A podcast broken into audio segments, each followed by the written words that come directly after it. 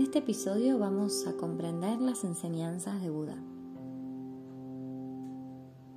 Habitualmente cuando escuchamos o leemos algo nuevo, lo comparamos con nuestras ideas.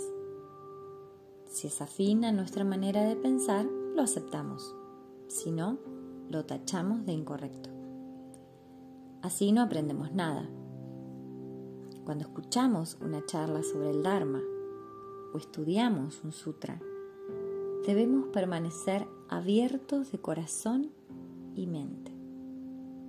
Así la lluvia del Dharma penetrará en el suelo de nuestra conciencia. Un maestro no puede darte la verdad. La verdad ya está en tu interior. Es aprender y descubrir lo que ya sabes. Solo necesitas abrir el cuerpo, la mente y el corazón para que sus enseñanzas penetren hasta tus propias semillas de comprensión e iluminación. Ellas harán el resto del trabajo.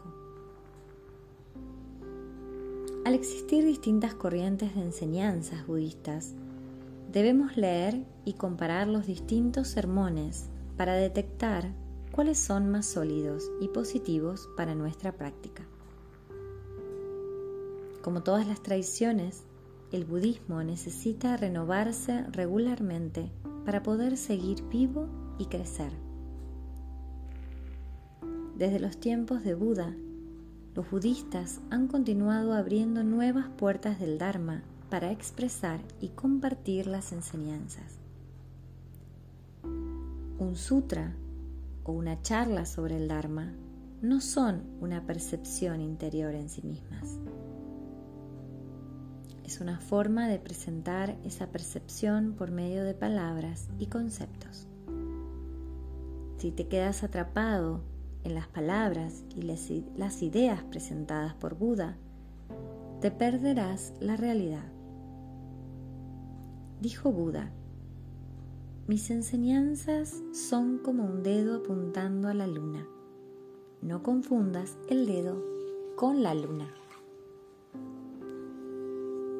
Después de leer un sutra, debemos sentirnos más livianos, no más pesados.